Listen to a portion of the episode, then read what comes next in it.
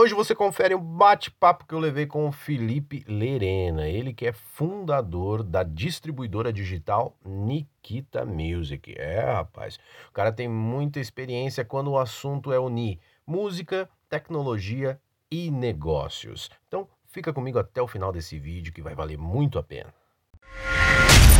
Acesse nandoramos.com.br o Felipe, então, é fundador da distribuidora Nikita Music. É isso aí? Fala um pouquinho, então, Felipe, da, da, da, da tua. Vamos começar um pouquinho sobre a tua conexão com a música aí. Fala como é que começou isso aí, lá no.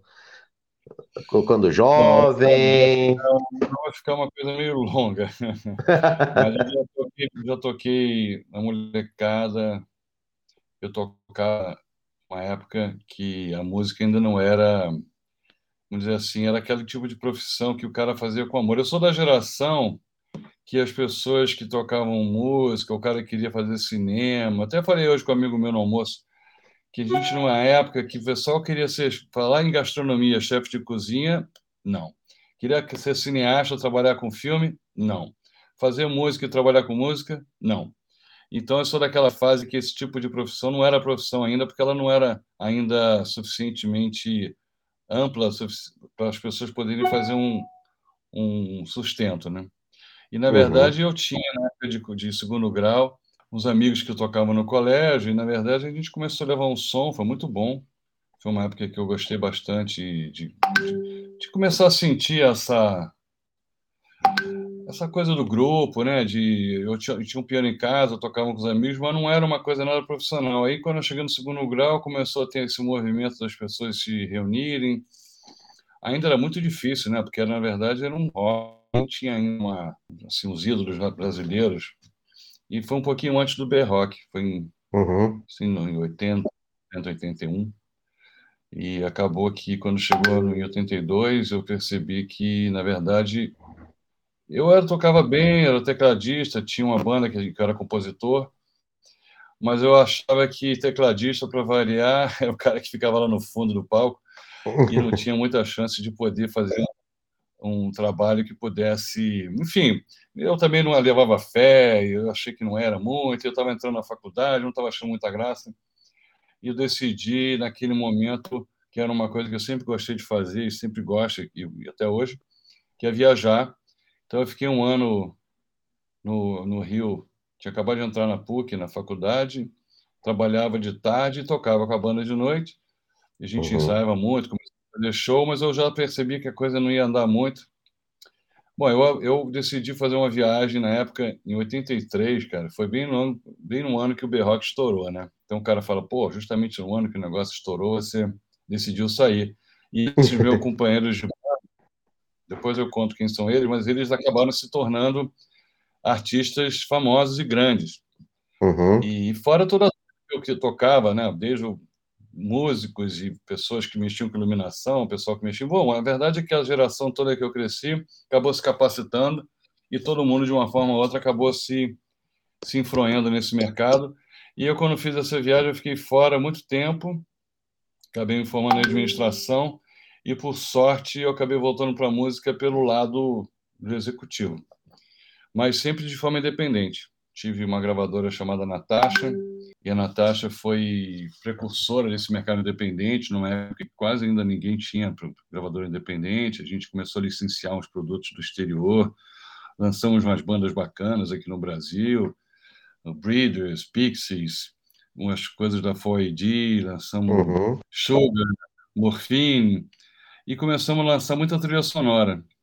Pegamos umas licenças boas no exterior também, aqui no Brasil. Começamos a lançar muita trilha sonora de filme brasileiro, foi bem na época da retomada do cinema. E aí a gente começou a fazer um sustento com isso, cara. Como gravador independente, ainda peguei o CD ainda em evolução, ainda peguei o vinil e o cassete, ainda tinha que fazer a coisa do fotolito. Então peguei bem essa transformação do, das antigas, arte final, e por sorte também na época que eu fiquei fora, eu acabei aprendendo tudo na época do início da história do Macintosh, então aprendi, aprendi toda a parte gráfica. Então, e gravadora ainda era uma época que você precisava, e a gente nunca para para pensar, uma gravadora basicamente é áudio e gráfico, né? Quando você saiu com um disco, você tinha que ter uma, a master de áudio e tinha que ter o um material gráfico. Então a gente conseguiu viabilizar uma gravação na época de uma forma bem bacana, é, porque tinha como viabilizar a arte de um formato bem mais econômico, quando as outras empresas tinham que ter uma estrutura enorme, design, arte final, fotolito. A gente conseguia viabilizar isso e pegamos as primeiras gerações de de confecção de fotolito, cara, direto da, da, do computador. Hoje parece uma coisa bem simples, mas na época era, parecia ficção científica.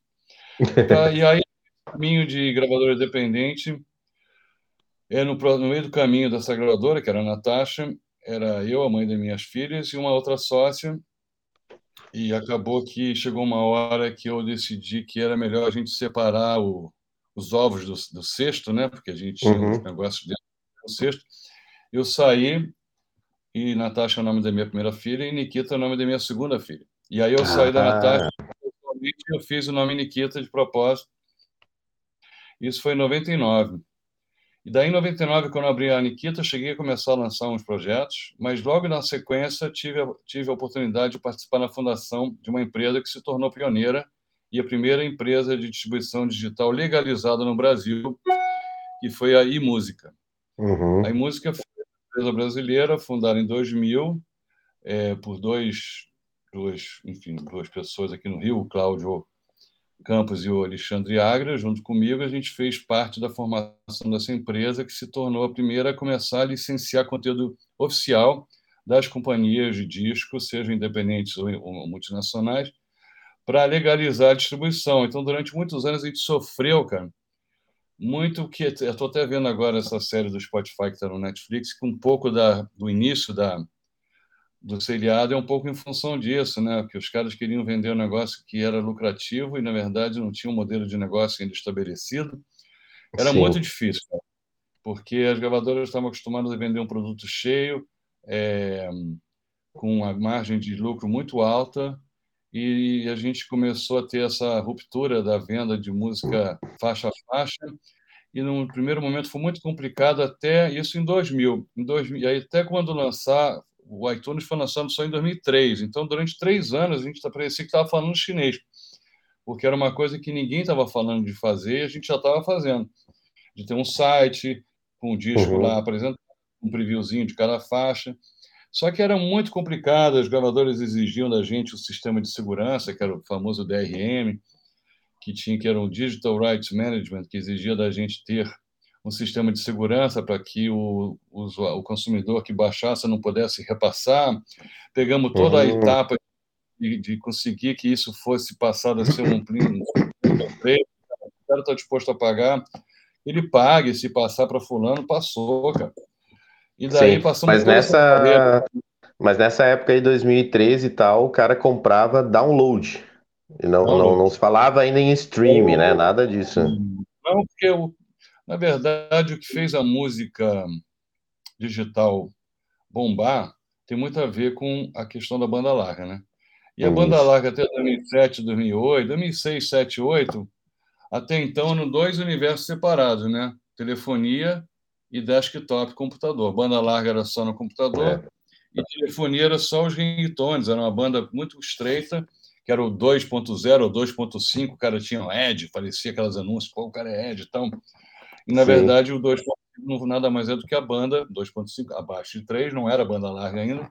Então, você tinha uma oferta de música muito restrita, era muito lucrativo, porque o sujeito vendia um negócio lá, um ringtone, ou mesmo que depois veio outro modelo de negócio que não precisava ter banda, que era o ringback tone, que foi muito bom, que era o som de chamada. Mas até então você precisava da banda para poder transportar aquele pequeno arquivozinho que baixava da operadora para o seu celular para você ter o toque do celular. E isso foi muito lucrativo. Durante um tempo era o chamado ringtone, que era só a editora uhum. que entrava no business, porque não tinha música em si, era um arquivo MIDI. E depois é. começou a ter, de fato, a musiquinha 30 segundos na, grava... aí na música, aí começaram a entrar as gravadoras no negócio que já era muito apertado, porque as operadoras ficavam com a maior parte da receita, e depois o imposto era alto, depois tinha o integrador, depois tinha a gravadora, e, enfim, era um negócio muito complicado e muito restrito e só de sucesso. Daí, quando chegou mais ou menos 2007, 2008, a gente conseguiu empurrar a empresa com trancos e barrancos, conseguimos é, entrar devagarinho no mercado de telefonia, e a gente era a única empresa que trabalhava de forma é, integral, assim, com, com full track, porque a maior parte das outras empresas trabalhavam só com 30 segundos e tinha o licenciamento uhum. apenas de determinada parte do catálogo. E a gente sempre foi full track, full track, full track, na internet, internet, internet. Quando chegou o 3G, o smartphone, cara, abriu o céu. Puf! A hora que entrou, de fato, o smartphone com celulares mais potentes, com, com a usabilidade bacana e com a banda larga do celular, ainda no, o streaming ainda não tinha sido ainda estimulado, já tinha se falado muito. Tinha o Sonora, lembra do Sonora aqui no Terra sim, Sonora? Sim, sim. O primeiro site, na verdade, muito antes do Spotify, de todos esses, ele já fazia era bem bom mesmo, porque ele era um streaming mais para a internet, né? As pessoas não ouviam o streaming pelo mas ele era tinha uma aderência muito boa na época, a gente até falava, pô, esses caras estão indo super bem. De fato, o Terra acabou mudando o foco deles e saíram do negócio, porque eles, no fundo, eles eram um portal de mídia, uma empresa de mídia, não era muito babado deles fazer distribuição de música, porque tinha toda essa questão da música, das editoras, dos direitos, e, e equipe, de, de, equipe de editorial.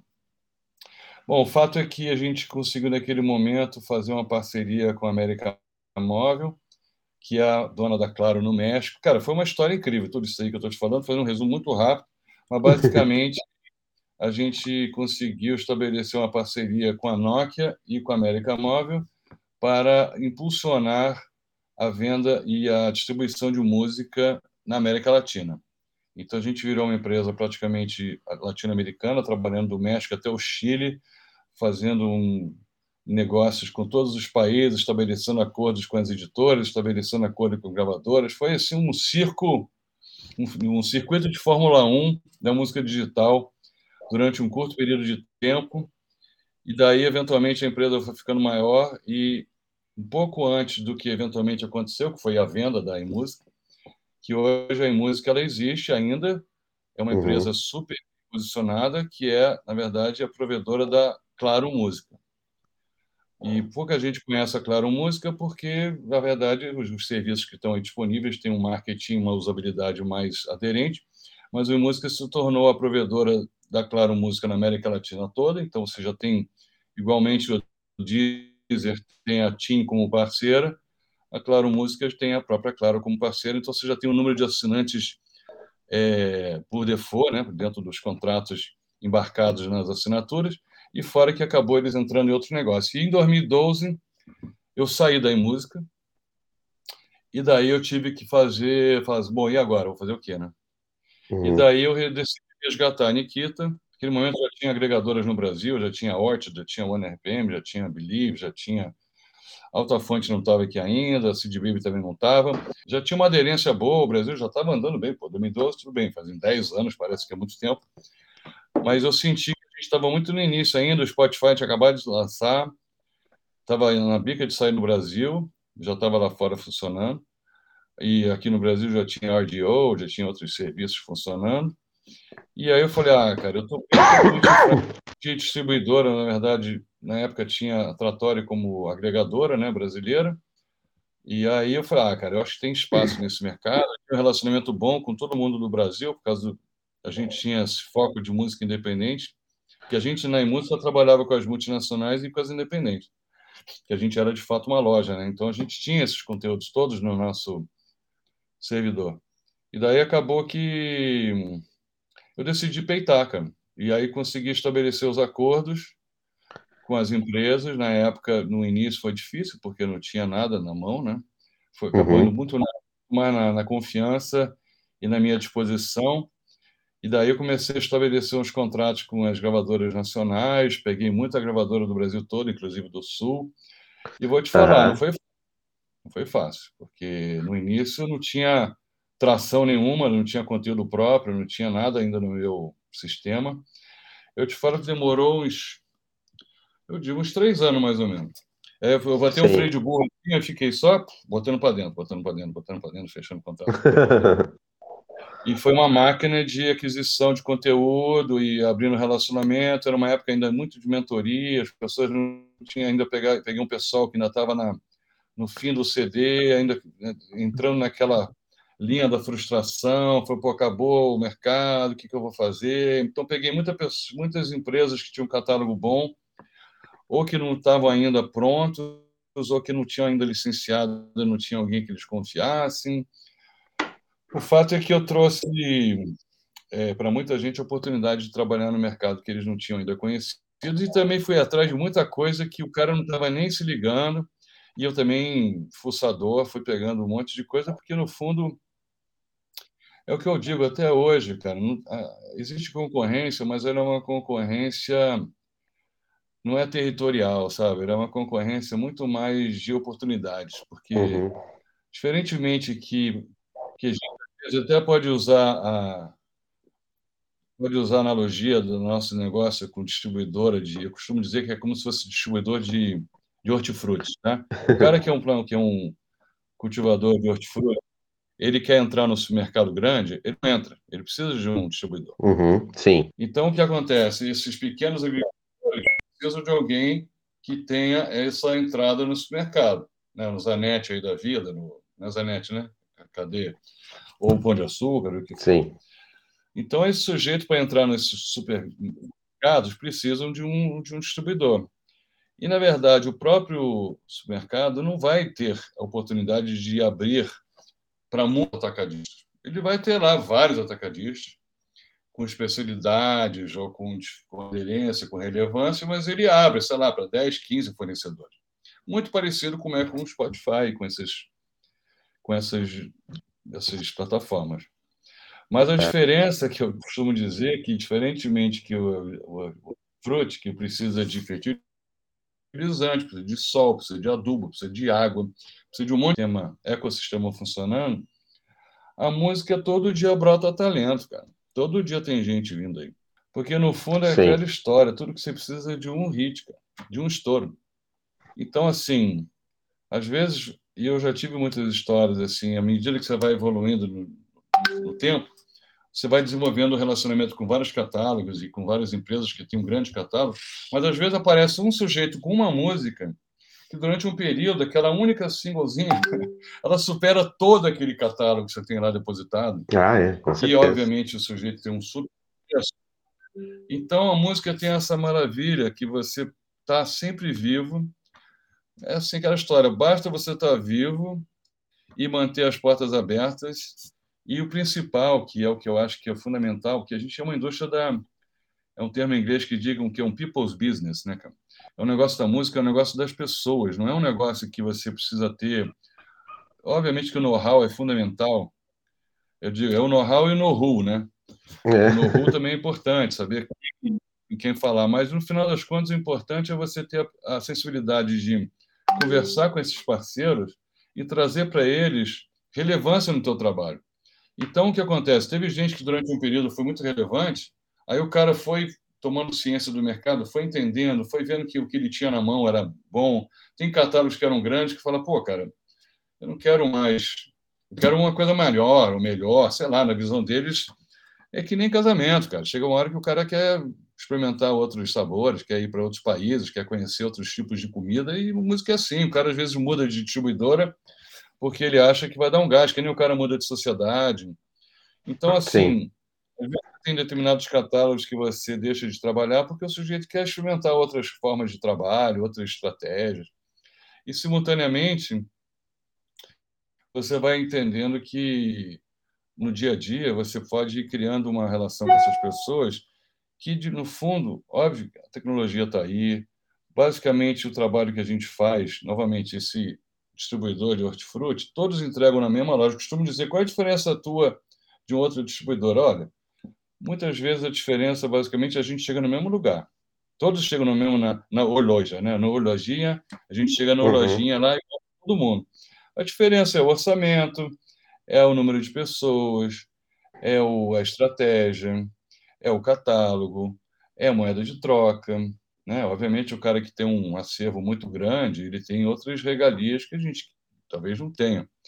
Mas, às vezes, o que ele tem não atende o de cliente que eu tenha, porque o que eu tenho eu falo de uma forma mais próxima dele. E, às vezes, esse cara que precisa de uma necessidade, o grande talvez não tenha tempo para dar para ele essa essa, esse tempo. E é, também é cada um tem a... Então, assim, as pessoas falam, ah, como é que você vai concorrer com fulano? Eu falo de novo, gente, não é uma concorrência. Óbvio que às vezes dá uma frustração, pô, perdi aquele negócio ali, pô, eu podia ter pego isso, pô, o cara foi embora, pô, o cara ofereceu um adiantamento aqui, eu perdi o cliente.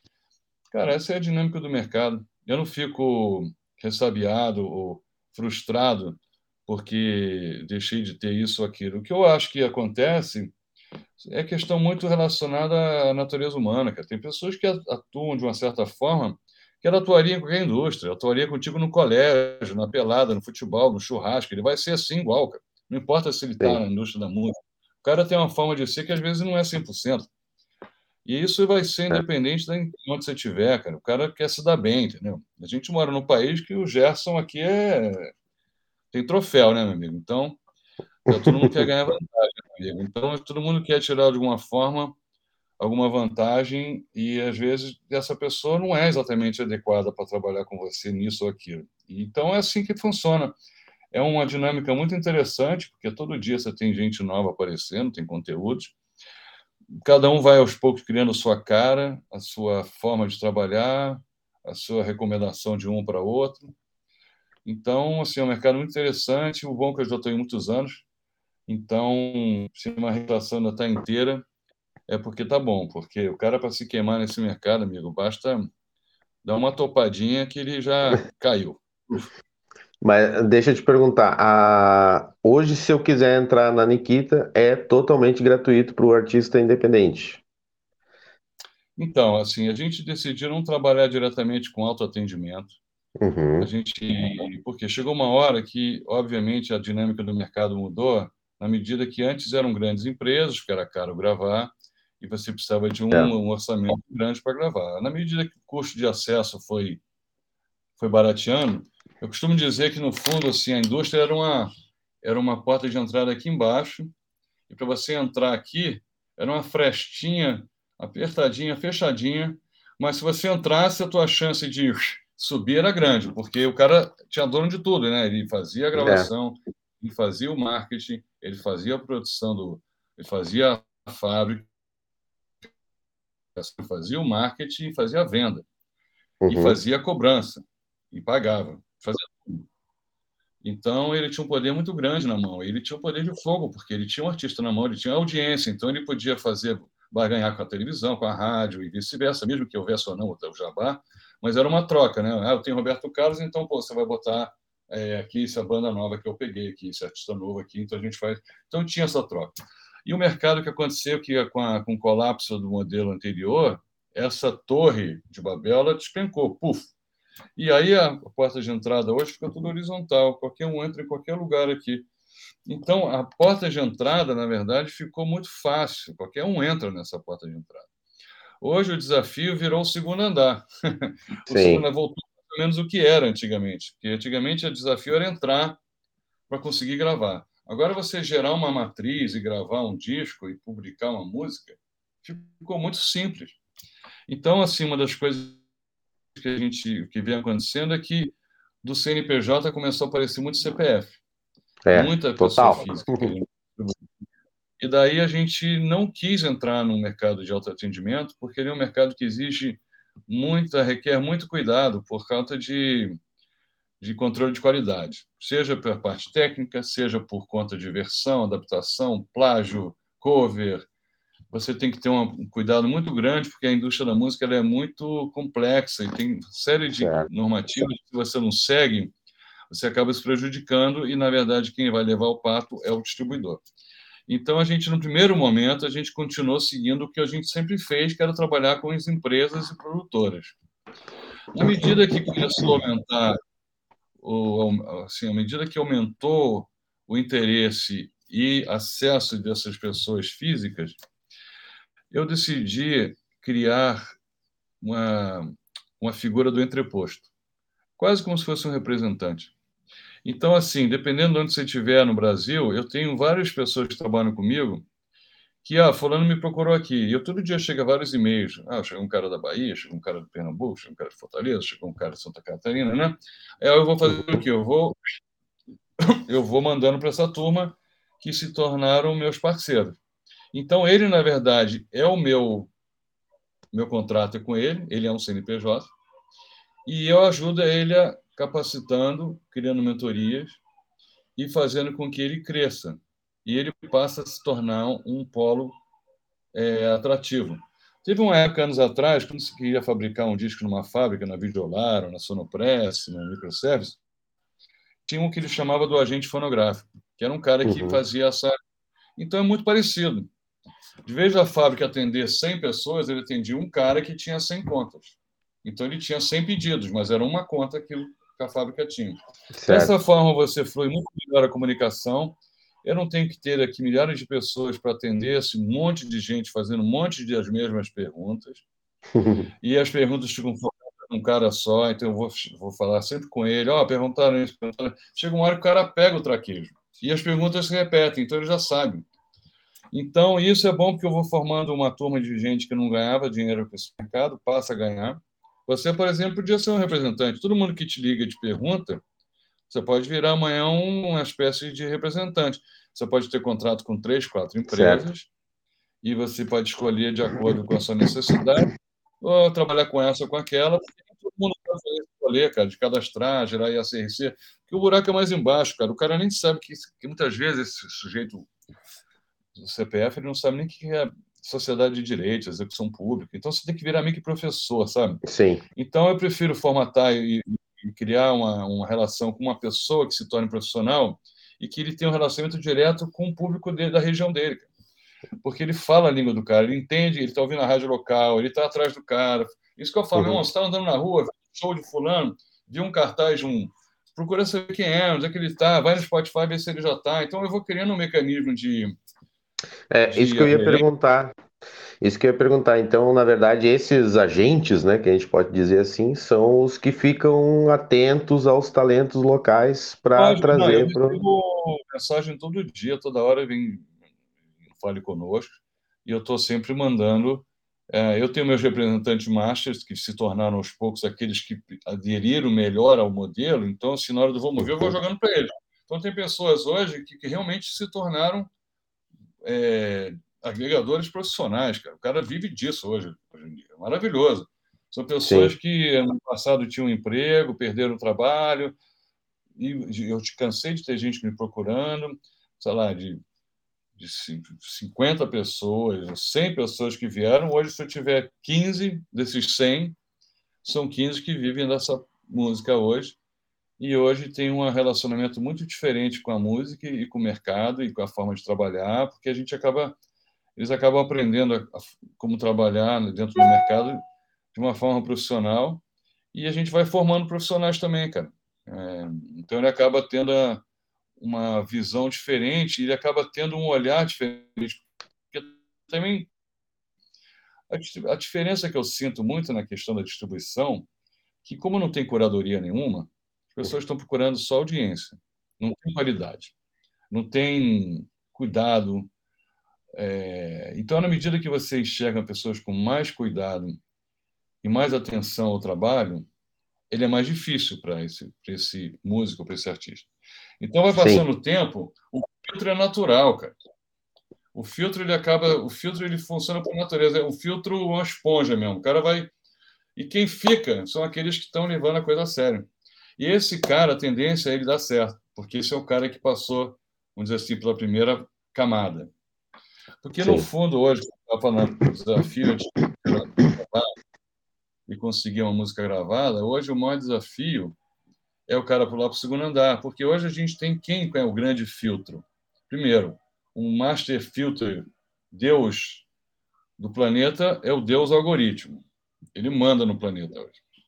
Então, ele, ele é o que dita o que a gente está ouvindo, porque ele funciona de acordo com o consumo. Então, certo. como a música é um bem intangível e a prateleira ela é ditada pelo usuário, cara, que oportunidade de ouro que o mundo criou, né? E a gente percebe que, infelizmente, isso é bom e isso é ruim, porque depende da qualidade do público, né? Então, e obviamente você tem tipos de playlists de, de diferentes estilos. As que têm mais audiências normalmente são as mais populares e que trabalham com um nível social menor e pessoas que têm uma aderência maior, porque ela comunica com aquela linguagem de uma forma mais abrangente. É uma pirâmide ao Sim. contrário. Quanto menos, quanto mais nichado, menos público você tem. E também, isso é um. E dois, é a barreira normal que hoje você tem que impulsionar. Você não vai, você não vai, não adianta a mídia social e o pitching também ele funciona, obviamente, mas ele é muito baseado no algoritmo, no histórico e na, e na audiência do, da música. Então, Sim. o risco de você optar por um artista que possa ter uma taxa de, de skip, né? Que isso hoje uhum, é uma uhum. grande. Sim. É, então, isso hoje tudo conta. Então, você não, não tem muito risco, o cara vai na certa. Para você entrar numa playlist, tem que ter crescimento orgânico, mas não pode ser um crescimento orgânico fake, porque você tem que criar e não pode só impulsionar, e você bota durante o período sobe, depois o negócio despenca. Então, tem toda uma complexidade que hoje a frustração, de certa maneira, a facilidade veio por um lado, mas a frustração veio junto também. Porque é como Sim. o cara. É que nem o cara entrar assim, pô, eu sempre quis nos Estados Unidos e na Disney. É que nem se chegar na Disney e não conseguir entrar dentro da Disney. Você chegou lá, pegou o avião, foi para Orlando, entrou em frente à Disney e não tem dinheiro para entrar dentro do, do Magic Kingdom. Você pegando os fogos de fora, assim, ó. Mas, ô Felipe, deixa eu te perguntar uma coisa. É, o que que, o que que um artista que regional e tal, o que que faz ah, essas pessoas se interessarem por ele? Já é um, ele já tem que ter um trabalho na internet já rolando. Você saca que o cara não tá para brincadeira ou não? É, é a questão não, do talento mesmo. Você vê que, que ali tem coisa, que ali pode surgir bons frutos. Olha, por isso que esses entrepostes são bons, porque eles já fazem um filtro natural. Obviamente que hoje, facilidade de, de novo, gravar e virar artista é uhum. é fácil. Só que essa, essa visão, ele mesmo, antes da gente achar, ele mesmo já vai achar.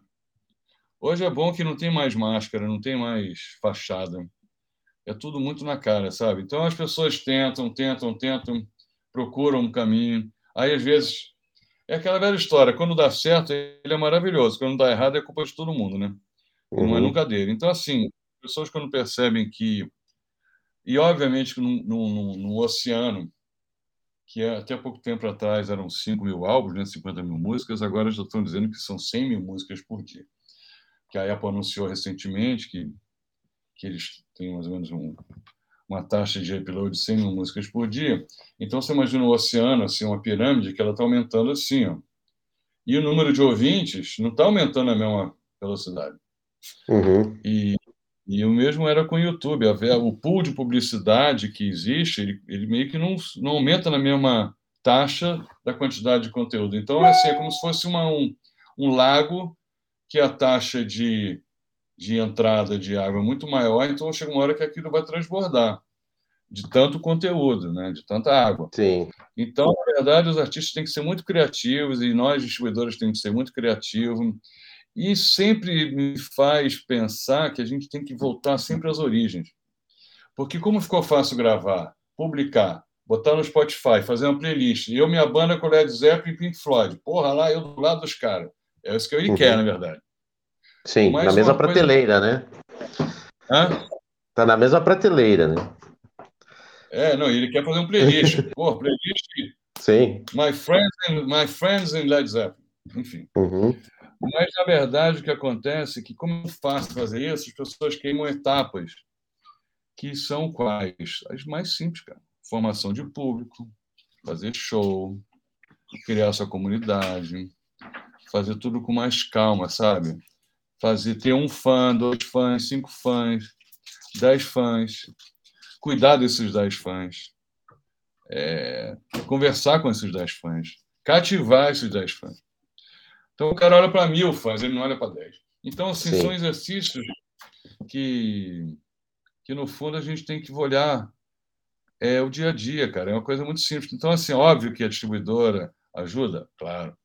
A gente serve muito mais como uma autoescola, sabe? Para ensinar o cara a dirigir, do que exatamente a gente não é um motorista dele, sabe? A gente não vai levar ele para lugar nenhum. Ele que tem que levar, ele tem que dizer para onde ele quer ir.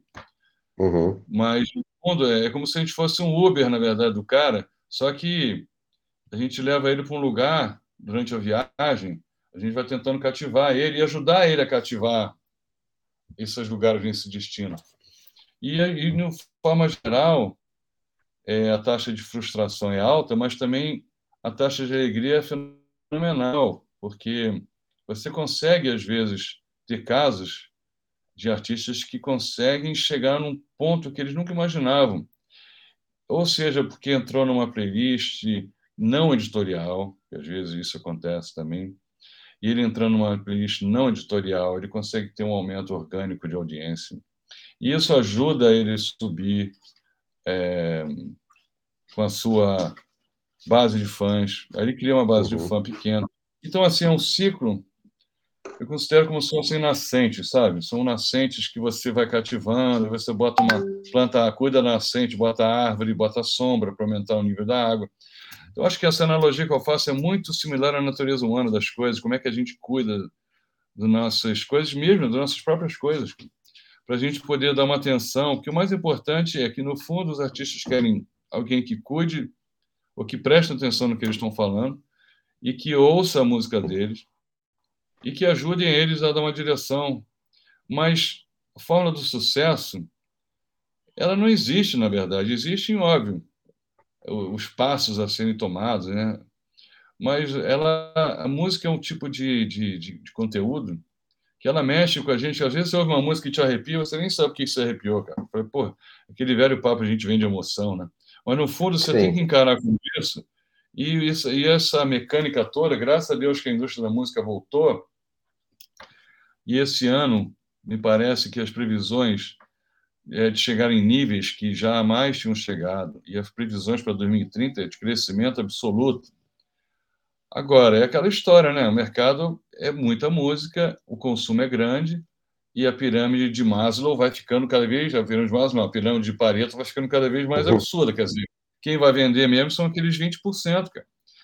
Os 80% do conteúdo é, vão ficar sempre na cauda longa, cara. Ou seja, 80% da receita vem de 20% do conteúdo. Isso sempre não vai fugir nunca. Então, para você entrar nesse negócio aqui, é uma disputa ferrenha, cara. É uma, é uma briga de, de lutadores mesmo. Você tem que entrar, tem que ter muita força, muita determinação, tem que saber fazer todos os passo a passo, show, fazer, gerar conteúdo, fazer todas aquelas cartilhas que a gente escuta, elas funcionam. Mas formação de público é uma coisa que depende muito do artista fazer isso. E se não tiver essa Sim. formação de público que é difícil, porque o show o cara faz, ninguém vai, paga isso. Cara, e aí o cara é fica isso. na sua língua. Aí o cara não é, faz. É, isso que, eu ia, eu, isso que eu ia te comentar agora, que é, essa questão do streaming teve um, um efeito, né? Que é aquele, por exemplo, o cara fez uma música engraçada no TikTok que bombou, né? Uma música engraçadinha e tal. Mas quando ele convida para ir no show, ninguém vai, né? Porque na verdade não teve isso exatamente que tu estava falando, né? Não teve essa base de fãs criada, né? Para se fazer o convite e pessoas reais aparecerem lá, né? Não, são pessoas não, que curtiram aquela musiquinha, né? Não, os dois podem funcionar simultaneamente. Pô, que bom que ele conseguiu um negócio aqui. Isso Exato. aí ele converteu em fã. O negócio é saber se converteu em fã, porque converteu em like é uma coisa. Agora, converteu em fanbase, o cara entrou no Instagram dele, está seguindo no TikTok, está comentando, o artista comenta junto, está lá falando. E também é o seguinte, né? Não sei quando é que foi a primeira vez na vida que você viu um show internacional de um artista que você era super ídolo, é, um super ídolo, que você era super fã.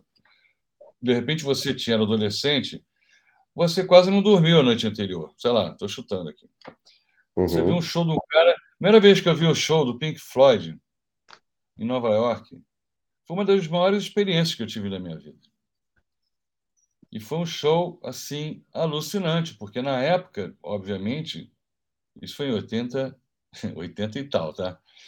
Mas foi uma época ainda era muito difícil. No Brasil era distante, realmente, daqui, do que a gente está acostumado a ver hoje. O que a gente vê hoje, e eu acho que você também deve ter visto acontecer isso nos últimos 20 anos, 15, 20 anos, a evolução gráfica, é, cenográfica, de som, qualidade, tudo foi incrível, porque até pouco tempo atrás o máximo que você via era um Rock in Rio que tinha um máximo de coisa, um Lollapalooza, mas é. hoje em dia é festival, você vai no Atlântida aí no Sul, é um baita de uma estrutura, baitas bandas, baita som.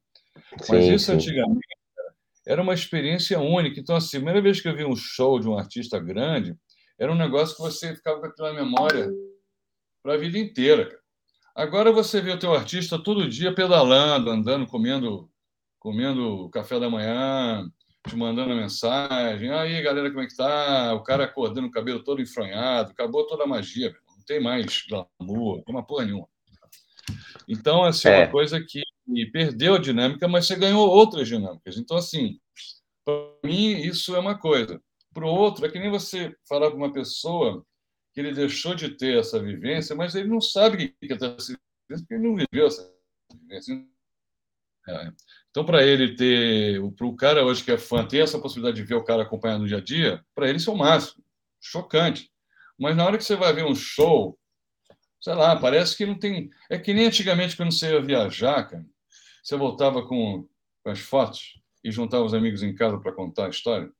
Cara, hoje você vai viajar, o cara senta na. Senta, já fala assim, pô, fiz check-in. Entrei no avião. Sentei na cadeira. Cheguei aqui. Porra, tu chega de viagem, tu não tem nada para contar, cara. Não, já contei então, tudo na rede social. É, então acabou um pouco essa surpresa, sabe? Essa... Então é, é um pouco a ver com isso a música, sabe? A gente vive essa coisa é, do dia a dia, mas é, você atrair audiência, fazer que isso seja especial, ao mesmo tempo você cativa o cara, ele participa, você tem que criar jogadinhas para você aumentar a tua audiência e fazer, publicar naquele horário, com aquela frequência, com aquele isso aqui, aquele... tem todas essas estratégias que faz você perder um pouco a sua espontaneidade. Então, por isso que, assim, eu não considero nenhuma das distribuidoras minhas concorrentes, porque cada um de nós vamos todos para o mesmo lugar, cara. Outros vamos para Meca, lá, lá para Meca. Uhum. E esse lugar, cada um vai de um jeito, cara. Cada um vai, um vai de carroça, outro vai a pé, tem, tem lá o Círio de Belém, vai todo mundo, uma semana antes, está todo mundo andando aí pelo Belém, parar inteiro para chegar em Belém, para fazer a reza, para no final todo mundo fazer, pagar sua pressa. Então, é muito parecida a dinâmica. Eu acho que cada um é forma de trabalhar, é relacionamento, é trocar ideia, é, é falar a coisa certa, ouvir a coisa certa, entender a dinâmica da pessoa, querer saber também, ter interesse em entender a dinâmica da pessoa, porque no fundo, ah, o cara é melhor ou pior, cara. Ah, o cara tem um dashboard do cacete, outro não tem. Ah, o cara tem isso, outro não tem. É tudo uma questão de analisar a forma de enxergar o que você quer, porque no fundo, se você perguntar para essa turma, fala, amigo, beleza. O que, que você quer? Ah, eu quero entrar no playlist. É isso que você quer? Só isso? Porque no fundo ele não sabe o que ele quer. Ele não é. sabe, ele não tem fã, cara, ele não tem fanbase, meu. ele não sabe nem quem é o cara que escuta a música dele. Ele não conversa com nenhum fã, cara. Então, assim, esse grande emaranhado de gente é que nem quando o cara entra no mar de ressaca, porque passou a onda, o cara fica naquela. Aí tem, tem que passar a primeira onda, e o cara acalma, aí ele furou a primeira onda da arrebentação, aí quando ele vai para a segunda, ele levou dois caldos, e o cara já fica esperto. Aí ele já mais ou menos sabe que ele tem que saber entrar na onda, porque se não entrar na onda, vai levar outro caldo. Sim. Então, é um pouco assim, cara, entendeu? Eu não acho muito é, achei um monte de gente tomando caldo aí, aí tem uns salva-vidas que vêm, ajuda o cara a pegar, tem uns lá na zona de Nazaré que o cara consegue pegar a rabeta do jet ski, outros que não pega, leva na cabeça de novo. E assim vamos, cara. Aí o cara fica esperto, já fica ligado, já sabe que tem que fazer de uma forma ou de outra, ele começa a entender a dinâmica e fala, bom, isso aí que eu quero, eu quero muito isso. Porque às vezes o cara, você vê, ainda mais profissionais, né? Porque o artifício também não é só o artista é a galera que está no lado de cá, cara. Não é todo mundo que tem talento também para estar tá no lado de cá, cara. Então, porque entrou muita gente. Como cresceu o negócio, tem muita gente que você traz para trabalhar contigo que às vezes não tem esse talento todo, até você sacar se o cara é bom de atendimento, se ele é bom de operação, se ele é bom na divulgação, se ele é bom na rede social. Porra, que parte que ele é bom na prestação de contas, se ele é bom para tomar conta. Cara, então isso tudo é, um, é uma grande revolução que está acontecendo. E agora, obviamente, já tem é, porque assim, eu considero que de verdade a coisa deu um, puff, um salto a partir de 2015, 14, 15. Foi quando a coisa realmente tomou um prumo. Então foram 14, 15 anos de levando caldo, cara. A gente também levou muito caldo. Ficou a indústria toda aí patinando, levando caldo atrás de caldo, atrás de caldo, até a coisa engatar, até o hábito de consumo voltar, até a pessoa achar que não uma graça piratear, que piratear dá muito trabalho, tem que ter um HD enorme, pô, o cara já baixar tudo. Putz, dá um trabalho do cacete. Agora é o seguinte, pô, é. 15, 16 pila com um clique eu vejo tudo. Ah, meu irmão, tá valendo. E aí é. vai, cara. Aí você começa a formar, aí você começa.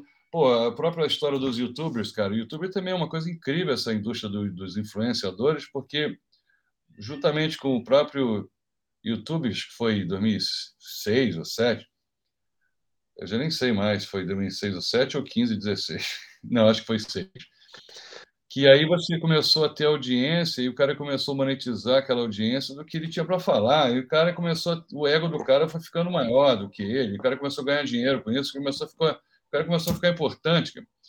E hoje a indústria de influenciadores é uma coisa incrível, porque eles ajudam a estourar música, eles ajudam a, a vender produtos.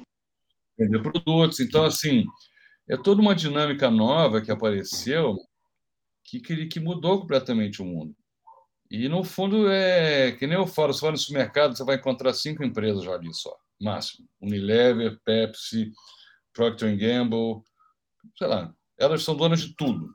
E o mundo também, a gente está na mão de cinco, seis empresas, cara. O Facebook, a Amazon, a Apple, a Google e agora o TikTok, cara. A ByteDance. É. Entendeu? Então você fica na mão de cinco, seis pessoas, tem que furar essa onda gigante aí para tentar furar e conseguir aparecer. E graças a Deus existem essas coisas, porque antes você tinha que entrar só pela rádio, cara, só pela televisão, só pela imprensa.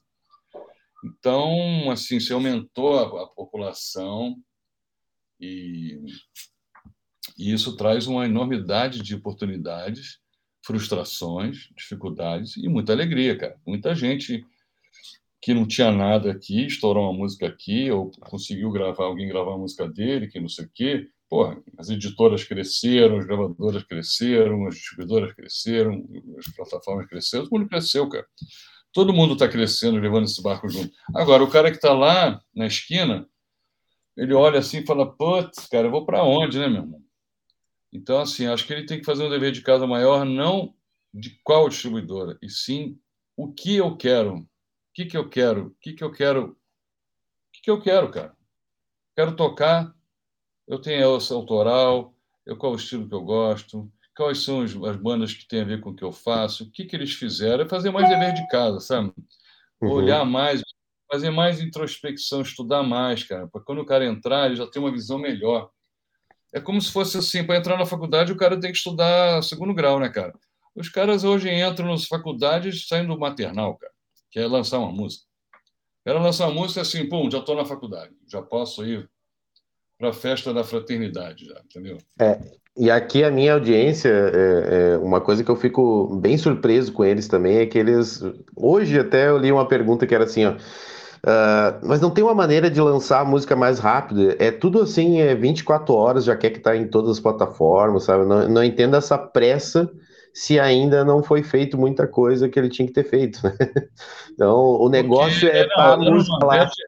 O Nordeste é pior, cara. O pessoal do Forró do Piseiro, assim, gravou de manhã, mixou de tarde e lançou de noite. Cara. E, e o funk também é assim, cara. É, assim, e, e eles vão ganhando na insistência. É um pouco como, mal comparando, como tem sido feita essa história dos fake news. É, cara. É muita gente jogando notícia no meio do baralho, jogando. É jogando, volume. Jogando, jogando, começa a achar que aquilo é verdade, você não tem, você não tem uma noção. Então o cara joga tanta música, joga tanta música, joga tanta música, chega uma hora que fala, caraca, acho que eu gosto dessa música. Vou começar a ouvir isso aí, porque tá todo mundo falando, né? Não é? É um pouco assim. Você não sabe mais o que é o caminho certo, porque assim, é muito difícil você é, poder instruir ou dar uma indicação, porque cada um tem um caminho, cara. Óbvio que tem um, as etapas a serem cumpridas, né? os caminhos que são estratégicos e tal, mas acho que às vezes os princípios básicos, ainda mais tratando de música, cara, é, mexe muito com a natureza humana, cara, e mexe muito com a coisa do, do de cada um, o que, que você tem para dizer, você de verdade, você é compositor, o que, que você tem para dizer de fato, cara? Qual é assim? Sim. Por que, que tem uma música que pega, outra não pega? Se eu todas falam de amor, cara, por quê? Por que, que uma fala por que, que tem tanta música de determinados assuntos que umas pegam, outras não pegam, cara? É o ritmo, é a produção, é a, a forma de escrever, é o refrão, é a, é a ponte, é a parte A para a parte B. Cara, isso aí são incógnitas, cara. Não tem uma regra. Então, assim, eu acho que o cara que está afim de tocar, e todo mundo que você vê que de fato aconteceu alguma coisa na vida deles, pode ter certeza que eu acho que vale a pena essas pessoas todas olharem um pouco a carreira. Por exemplo, eu gosto de tocar rock, tá? Quem é que eu me espelho? Que é o seguinte, tem um detalhe, né, cara? As pessoas nem sonho têm, cara. Entendeu? As pessoas não têm mais sonho, cara. O que, que você. Qual é o teu objetivo master? O que, você mais quer, cara? O cara, o cara nem sabe o que ele quer, cara. Ele só quer saber o de amanhã, assim, daqui a uma semana. Porque isso ajuda muito, cara. O cara tem um sonho, ele pensa assim, cara, eu quero. Puta, eu quero ser um compositor, quero botar música na novela, meu irmão. E ele vai atrás dessa porra até ele conseguir esse negócio, cara. E aí vai ter várias barreiras, várias dificuldades, ele vai ouvir não pra cacete. A gente mais ouve esse cara que faz sucesso, não é isso que eles mais falam? Ouvi muito não, foi é. muito difícil, eu, puta, sofri muito, tomei muita chuva, fiquei com frio. Todas essas histórias tristes. É. Mas o cara venceu, porque ele tinha lá um objetivo, cara. Então, assim, é igual com advogado, o cara que quer ser advogado, quer ser engenheiro. Pô, o cara penou em obra, fez projeto aqui, não sei o quê Cara, aí é, é, é, o esforço, cara, é a relação, não tem muito sucesso. O Ninguém achou que ficou fácil, porque olha para a cara do influenciador lá, fala, como é que o Whindersson Nunes virou esse cara tão famoso, meu irmão? Só falava merda. Porque o cara tem carisma, meu irmão, ele fala as coisas certas, as pessoas querem ouvir aquelas porra. É o público, cara, entendeu? O cara não, é uma questão de, sabe, eu ficou o maior youtuber uma época, e assim vai, cara, porque as é. pessoas têm uma forma de falar, o jeito de falar, Assim, é, eu é, só. Eu, já que tu falou no, no Whindersson, eu acho bacana comentar pelo, pelo seguinte, né? Bem na época do, do Whindersson, o YouTube ele começou a mudar um pouco, que a, os vídeos começaram a ficar melhor produzidos, né? Porque antes tinha aquela coisa do caseiro, né? E o Porta dos Fundos veio ali com, com produção fonográfica uh, cinematográfica, Isso. né? Melhorando e tal. Isso. E o Whindersson gravava com a cama toda desarrumada, assim, né? E tal. Então ele foi diferente. E, e, e eu tenho um pouco de preocupação com, com, com essa questão da música, que eu vejo que o cara ele não quer fazer do jeito dele, ele sempre está procurando agora repetir alguma coisa. Claro que todos nós fizemos isso quando, quando tinha banda e tal, a gente começava copiando alguém, né? Mas, cara, aquele, aquele jeito que tu toca guitarra, aquele jeito que às vezes até é tosco, é, é, é, é isso aí, cara. Porque vai rolar uma identificação, né? Então, eu vejo muito o cara querendo copiar, fazendo do mesmo jeito que o outro. É isso. Né? É a famosa personalidade. Isso, exatamente. Eu me quando uma das maiores lições que eu tive foi quando o Nirvana estourou, cara. Porra. Porque até então o cara tinha que ser um, um virtuoso guitarrista fenomenal, tinha que tocar, estudar em Berkeley, tinha que ser um mega de um sei o quê, do caralho, mega pro... Tudo bem que o disco do Nirvana tinha uma puta de um produtor, mas o, o Kurt Cobain, cara, não era um puta guitarrista. Não. Sim, o que ele foi demais é que o songwriting né, e a composição e, o, e de novo, o refrão, a música, a forma que a música. Porque aí o produtor tinha um papel fundamental, né? Começava aquele, aquele guitarrinha, nem, nem, mas a forma. Cara, isso tudo é um conjunto que fez a música ficar pegajosa e ela explodiu imediatamente, cara. E virou crossover, cara. Mal comparando com Mamonas, cara. Foi crossover, cara. Era uma música bem tocada, era bem humorada, tinha um refrão bom, era bem produzido, o Bonadil veio com tudo. Meu irmão, aquilo então, assim, olha, outros tempos, não estou nem comparando. E, sim, sim. Outras formas. Mas o princípio, sabe? Porque às vezes as pessoas, como você falou, eles querem copiar o sucesso do terceiro, eles não estão olhando para si, cara. O que, que eu tenho, cara? O que, que eu tenho de, de, de personalidade, de identificação que possa mudar? Então, é, então, no final das contas, cara, conta muito o que cada um tem para trazer. E também a gente, às vezes, não é toda distribuidora que é para todo mundo, porque às vezes o cara assim, ele tem que fazer outro atendimento mesmo. Vai lá, vai para o Bay, vai para DistroKid, vai para TuneCore, vai para vai onde for, para Dito, cara. Esses caras todos pegam outro atendimento, é para isso mesmo. Aí, na hora que o cara precisa, que ele fez um pouco da relação, ele precisa de um segundo nível, daí talvez ele ache que é legal ter alguém que ele queira compartilhar. Porque o atendimento por e-mail é difícil, cara. É. Isso é uma coisa que tem. Eu não quero ser, eu não quero ter mais gente para ficar maior e ter mais artistas e dizer que eu tenho tantos mil fonogramas. Porque isso, no final das contas, eu vou estar lá no, no 79,99 dos 80 mesmo, por cento da cauda longa, cara. E não é o caso. Então, acho que cada um tem um, uma coisa assim para trabalhar. Óbvio que a gente quer trazer os talentos e poder ter a oportunidade de estourar, tudo que a gente quer é estourar, né, cara? Pegar alguém que funcione, estoure e fique contigo. Mas isso é claro. é igual empresa. Cara. Estoura um artista, ou alguém grande te leva, você tem um bom funcionário, vem um grande te leva, porra. E assim vai, cara. É. Mas, pô, legal, então, cara. Você, você é achar legal, a gente pode um dia conversar, porque você é um tipo de pessoa que já tem um público você podia virar um agregador. pois é, o pessoal me fala isso para mim abrir a minha distribuidora, mas é, é complicado. É, não, mas aí você trabalha com dois, três, cara. A gente faz o trabalho para ti, mas você faz no meio de campo. Pega alguém da sua roda de amigos, às vezes tem um sobrinho, um primo que está lá meio. Fala, puta, não sei o que vou fazer. Esse é o cara, meu irmão. Traz ele para perto e começa a fazer. Esses caras pedem mentoria, meu irmão então, é aquela história, você está levando o tráfego para outro lugar, né? Traz para ti, uhum. meu irmão. Você já tem um grupo de pessoas. É aquela história, você, tem, você formou teu público. Esse teu público, se você começar a fazer um movimento desse, porque você já tem mal ou bem, não sei nem te conheço, a gente está se falando agora, mas eu sinto que pode existir. Mas você tem toda a noção do que passa e do que é necessário. E você amanhã pode ser uma espécie de gatekeeper, para você filtrar, tu não vai pegar todo mundo. Vai pegar dos 100 que aparecer aí, você escolhe, cara. Fala, ah, eu achei que fosse legal. Ah, você é um bom compositor, de repente você vai fazer música para esse cara aqui. Pô, você canta bem, você tem banda? Não. Pô, tem um guitarrista que eu conheci semana passada no show que eu vi não sei aonde, o cara tinha uma puta banda e eu achei que a cantora era meio ruim. Uhum. Então, assim, você pode ser uma pessoa que mal bem regimenta uma cena, porque no fundo o que falta é uma cena, cara falta uma cena. No, no, mundo falta uma cena. No Brasil falta uma puta cena, não tem mais casa para tocar, não tem mais lugar para tocar. E aí é onde tem uma cena, assim, onde tem muita cena no interior que eu vejo, muita banda cover, mas os caras fazem um rolê legal, tem bons cantores. Você vê que tem muito artista que vem de banda cover, cara. Sim. Porra, pra cacete, cara. Porra, tem de artista que veio começando a tocar em bar, cara. Grande, assim, muitos artistas começam a tocar em bar. Maria Gadu tocava em bar, Chico César, Ana Carolina, todo esse povo tocava em bar, cara. Então, assim, o cara começa o quê? Fazendo básico, tocando, tocando à noite, gastando a voz, porra, vai ensaiando. Não, tem, tem que ralar, cara. É. O cara acha que vai fazer um single, restaurante que vai ficar rico, meu irmão, e vai para Bahamas, meu irmão, aí fodeu. é, e à, no, noite a questão de tocar te dá muita, muita bagagem, né? É saber tirar o som de verdade, né? Porque Exatamente. tem cara que quer gravar, mas não sabe, a, não sabe timbrar a guitarra, né? Ah, Daí não adianta.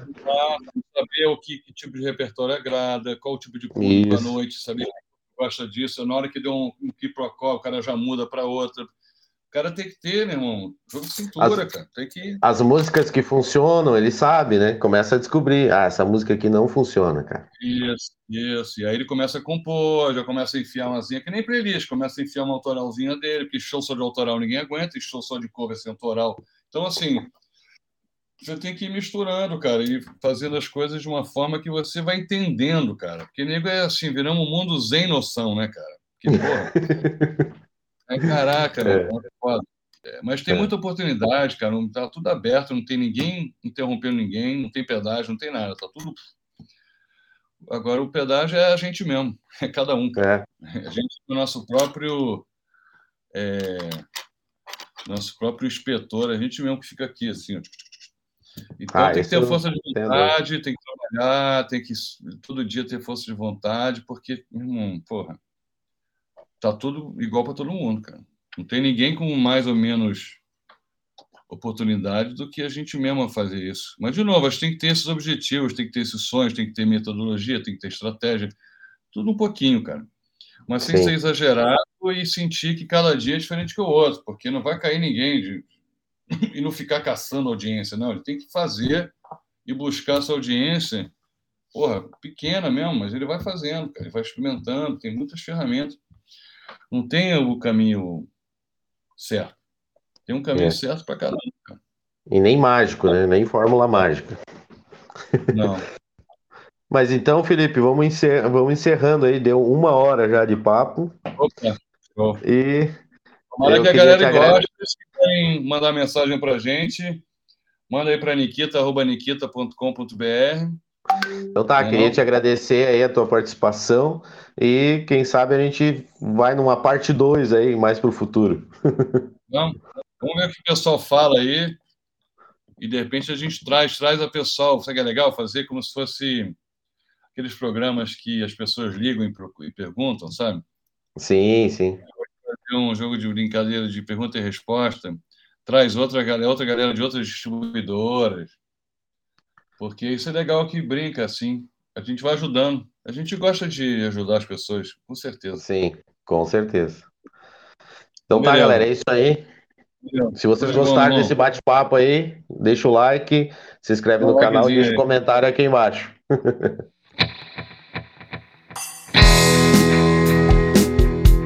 Obrigado por ter ouvido até aqui, então deixa o seu like e siga o podcast na sua plataforma preferida.